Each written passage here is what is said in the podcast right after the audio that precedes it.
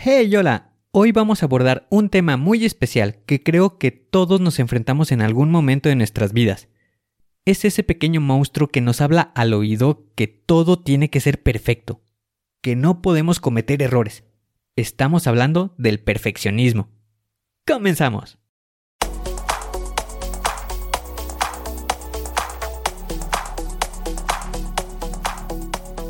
Bienvenido a Planea y Organiza. Para sobresalir en el trabajo es necesario contar con las estrategias para poder crear planes y organizarte de la mejor manera. Con esto se reducirán los problemas como el estrés y la incertidumbre. Para que tenga resultado, lo más importante es aplicar las herramientas. En Planea y Organiza hablamos de las estrategias que se utilizan en las mejores industrias, para que así tú puedas saber qué hacer, cómo proceder y encontrar un porqué. Por último, te ayudamos dándote los pasos a seguir en cada estrategia para que los apliques en tu oficina y así puedas llegar a la meta, crecer de manera profesional y personal.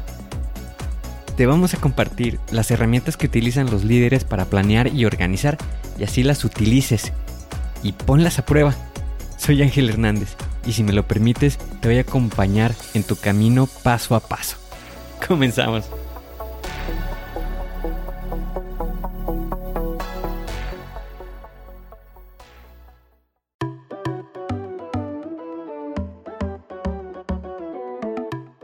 Imagínate que te encuentras en tu oficina frente a tu computadora trabajando en ese proyecto crucial. Quieres asegurarte de que todo esté perfecto, cada detalle, cada palabra, y sientes esa presión constante que te estresa y te preocupa. ¿Te suena familiar? A todos nos ha pasado. Yo también he estado ahí y comprendo ese sentimiento. El perfeccionismo puede ser un compañero despiadado, haciéndonos sentir que nunca es suficiente y frenando nuestro progreso. Pero déjame decirte algo, no estás solo en esto.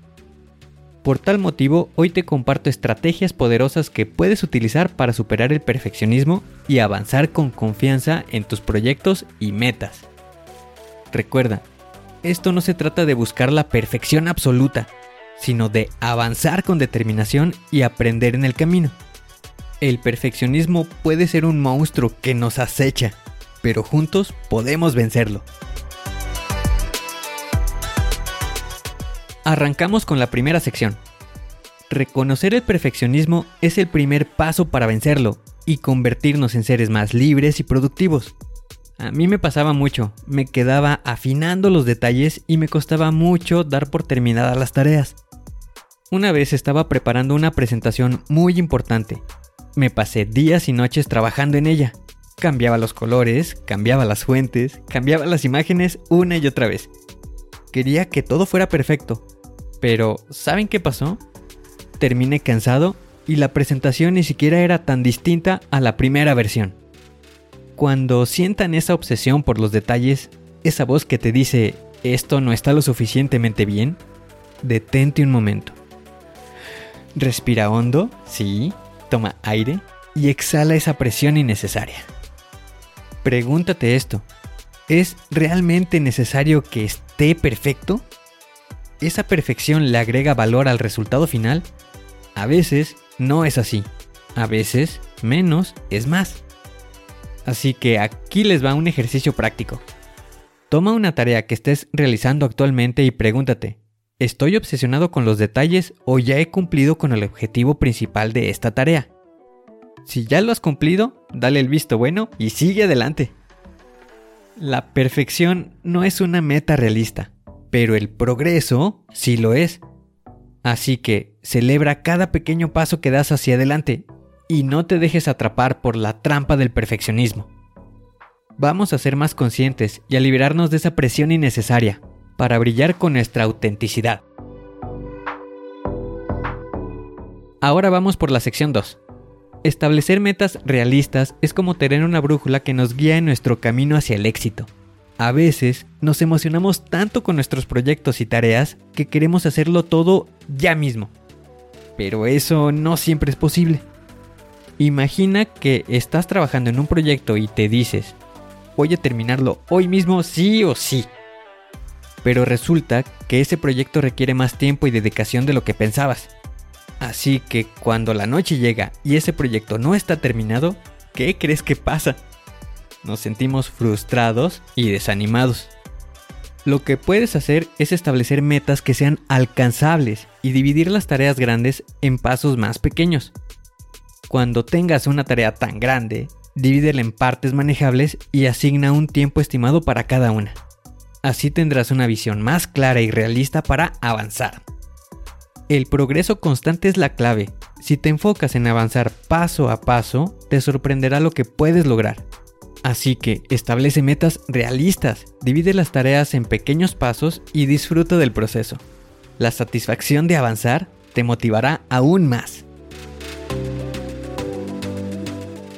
Vamos con la sección 3. Esta es una de mis estrategias favoritas para combatir el perfeccionismo y mejorar la productividad. ¿Te ha pasado que empiezas una tarea y sin darte cuenta pasan horas y horas sin avanzar mucho? A mí me ha pasado y vaya que sí.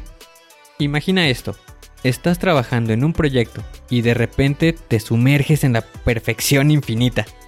Y cuando volteas a ver el reloj, sorpresa, es esa sensación de que el tiempo se esfuma sin lograr el progreso que esperábamos. Eso es frustrante. ¿Y qué puedes hacer? Para esto puedes establecer límites de tiempo. Esa es la respuesta. Cuando comiences una tarea, asigna un tiempo específico para realizarla. Por ejemplo, digamos que debes preparar una presentación. Establece que trabajarás en ella durante una hora. Y durante ese tiempo, enfócate en la tarea y evita las distracciones. Sin correos electrónicos, sin redes sociales, nada de eso. Solo enfócate en avanzar. Y cuando suene la alarma el temporizador marque la hora, detente. Es hora de parar, sin importar si está perfecto o no. Esto puede permitirte avanzar más rápido, ser más eficiente y evitar el agotamiento. Te dará la oportunidad de ver el progreso y avanzar. Esto es liberador. Ahora, es posible que al principio te cueste un poco ajustarte a esta técnica, pero con la práctica se volverá una estrategia poderosa para vencer el perfeccionismo. El objetivo no es hacerlo todo perfecto en un solo día, sino avanzar de manera constante y efectiva. Continuamos con la sección 4. Esta es una estrategia clave para vencer el perfeccionismo y liberarnos de la presión innecesaria que nos autoimponemos. A veces nos cuesta mucho trabajo aceptar que algo está bien, que ya es suficiente, y seguimos buscando la perfección en cada detalle.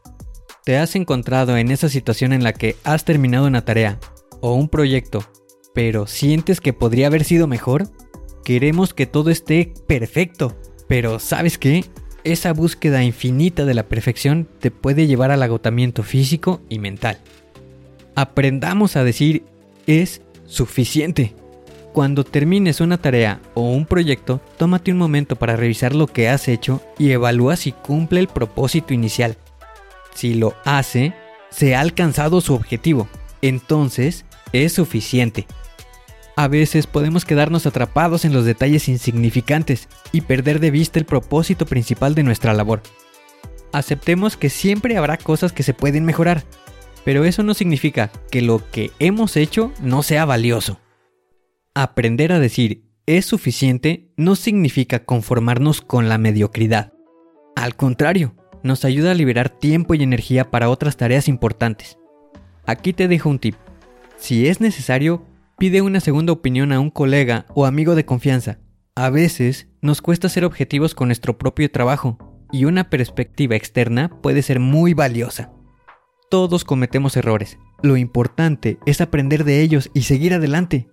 No se queden atrapados en el perfeccionismo paralizante. Es hora de la sección 5, y esta es una de las más importantes. ¿De qué te sirve vencer al perfeccionismo si no cuidamos de nosotros mismos en el proceso? El autocuidado es la clave para mantenernos en equilibrio, con energía y motivación para ser más productivos. ¿Has notado que cuando estamos exhaustos, estresados y sin tiempo para nosotros mismos, nuestra capacidad para concentrarnos y realizar tareas disminuye drásticamente? Es como si nuestro cerebro estuviera en modo de supervivencia y no puede dar lo mejor de sí. Lo que puedes hacer es practicar el autocuidado. Esto nos puede ayudar a mantener nuestra salud mental y física en óptimas condiciones. Esto implica tomarnos el tiempo necesario para descansar, relajarnos y disfrutar de actividades que nos recarguen de energía. Aquí van algunas ideas para incorporar el autocuidado en nuestras vidas. Número 1. Asegúrate de dormir lo suficiente. El sueño es fundamental para nuestro bienestar y rendimiento. Número 2. No te exijas más allá de lo necesario. Aprende a decir no cuando sea necesario y evita la sobrecarga de tareas. Número 3. Dedica un momento cada día para hacer algo que te guste. Puede ser leer un libro, escuchar música, meditar o simplemente dar un paseo al aire libre. Número 4. Aleja las distracciones digitales y date un respiro de las redes sociales y correos electrónicos de vez en cuando. El autocuidado no es un lujo, es una necesidad. Cuando nos cuidamos adecuadamente nuestra mente se aclara, nuestras emociones se estabilizan y estamos en un mejor estado para enfrentar cualquier desafío. Así que practiquemos el autocuidado diariamente y verás cómo eso podría reflejarse en nuestra productividad y creatividad. Llegamos a la sección 6, y esta es una parte que me pone de muy buen humor, porque celebrar nuestros logros es una de las cosas más gratificantes y motivadoras que podemos hacer. ¿Has notado cómo a veces nos enfocamos tanto en lo que nos falta por hacer que nos olvidamos de reconocer lo que hemos logrado? ¿Te has encontrado en esa situación en la que terminas una tarea o un proyecto y enseguida pasas a la siguiente sin ni siquiera darte una palmadita en la espalda? Es hora de cambiar eso. Celebremos cada logro, por pequeño que sea. Cuando completes una tarea, proyecto o meta, tómate un momento para reconocer tu esfuerzo y éxito. Toma una pausa y admira lo que has logrado. ¿Eso es motivo de celebración? Celebra de la manera que te haga sentir más feliz y realizado. Puede ser un pequeño baile de alegría, una salida con amigos, un postre o simplemente un momento de descanso y relajación. La clave está en reconocer y disfrutar el resultado de tu arduo trabajo. Como consejo, mantén un registro de tus logros. Puedes tener una lista o un diario en el que notes cada tarea o proyecto que has completado y cómo te has sentido al lograrlo. Ver tu progreso y repasar tus éxitos pasados te motivarán a seguir adelante con más fuerza. Cada paso cuenta y merece ser celebrado. Esto te recordará que estás en el camino correcto y te dará el impulso necesario para seguir avanzando hacia tus metas. Llegamos a la última sección, pero no por ello menos importante. En esta sección hablaremos de la importancia de recordar el propósito inicial detrás de nuestras acciones y proyectos. ¿Te ha pasado que te sientes atrapado en el perfeccionismo y olvidas por qué comenzaste en primer lugar? Esto es algo que debemos evitar. Cuando nos sumergimos en la búsqueda de la perfección, a veces perdemos de vista el panorama general y nos quedamos pensando en detalles que no son tan relevantes. Para esto lo que puedes hacer es mantener presente el propósito inicial de lo que estás haciendo. Antes de comenzar una tarea o proyecto, pregúntate, ¿cuál es el objetivo? ¿Por qué es importante? Esto te ayudará a enfocarte en lo que realmente importa y a evitar perder tiempo en otros asuntos. Si te encuentras en medio de un proyecto y sientes que estás divagando o perdiendo el rumbo, regresa al propósito inicial. Esto te dará claridad y te ayudará a tomar decisiones más acertadas. Te recomiendo escribir el propósito y que lo tengas en un lugar visible. Puedes tenerlo en un cartel en tu escritorio o en una nota en tu computadora. El punto es que puedas verlo continuamente. Así, cada vez que sientas que te estás desviando, solo tienes que mirar esa frase que te recordará por qué estás haciendo lo que estás haciendo. El propósito es tu brújula, es tu guía para avanzar de manera significativa y efectiva. El perfeccionismo puede desenfocarte y hacer que te estanques, pero si tienes presente el propósito podrás retomar el camino con más confianza. En resumen, hemos hablado sobre estrategias valiosas para vencer el perfeccionismo, reconocerlo cuando aparece y detenerlo a tiempo, establecer metas realistas y dividir tareas en pasos manejables. Establecer límites de tiempo para cada tarea. Aprender a decir es suficiente cuando hemos cumplido con el propósito. Practicar el autocuidado para mantenernos en equilibrio. Celebrar cada logro, por pequeño que sea. Y recordar el propósito inicial detrás de nuestras acciones. Gracias por acompañarme en este episodio de Planea y Organiza sobre cómo vencer al perfeccionismo. Espero que hayas disfrutado de las estrategias. Recuerda que nadie es perfecto y está bien cometer errores mientras aprendemos y crecemos. Si te sentiste inspirado o inspirada y quieres contactar conmigo, te invito a que me sigas en Instagram en arroba angelhernandez.club para que estés al tanto de nuevos episodios, tips y contenido exclusivo. Además, quiero que formes parte de nuestra increíble comunidad de Planea y Organiza, donde compartimos experiencias, consejos y nos apoyamos mutuamente en nuestros proyectos. Para unirte a la comunidad, visita la página www.angelhernandez.club barra comunidad y únete hoy mismo. Recuerda que nadie es perfecto, pero cada pequeño paso que das te acerca a tus metas. Así que sigue adelante, toma acción y logra tus sueños. Nos vemos en el próximo episodio de Planea y Organiza. Hasta pronto.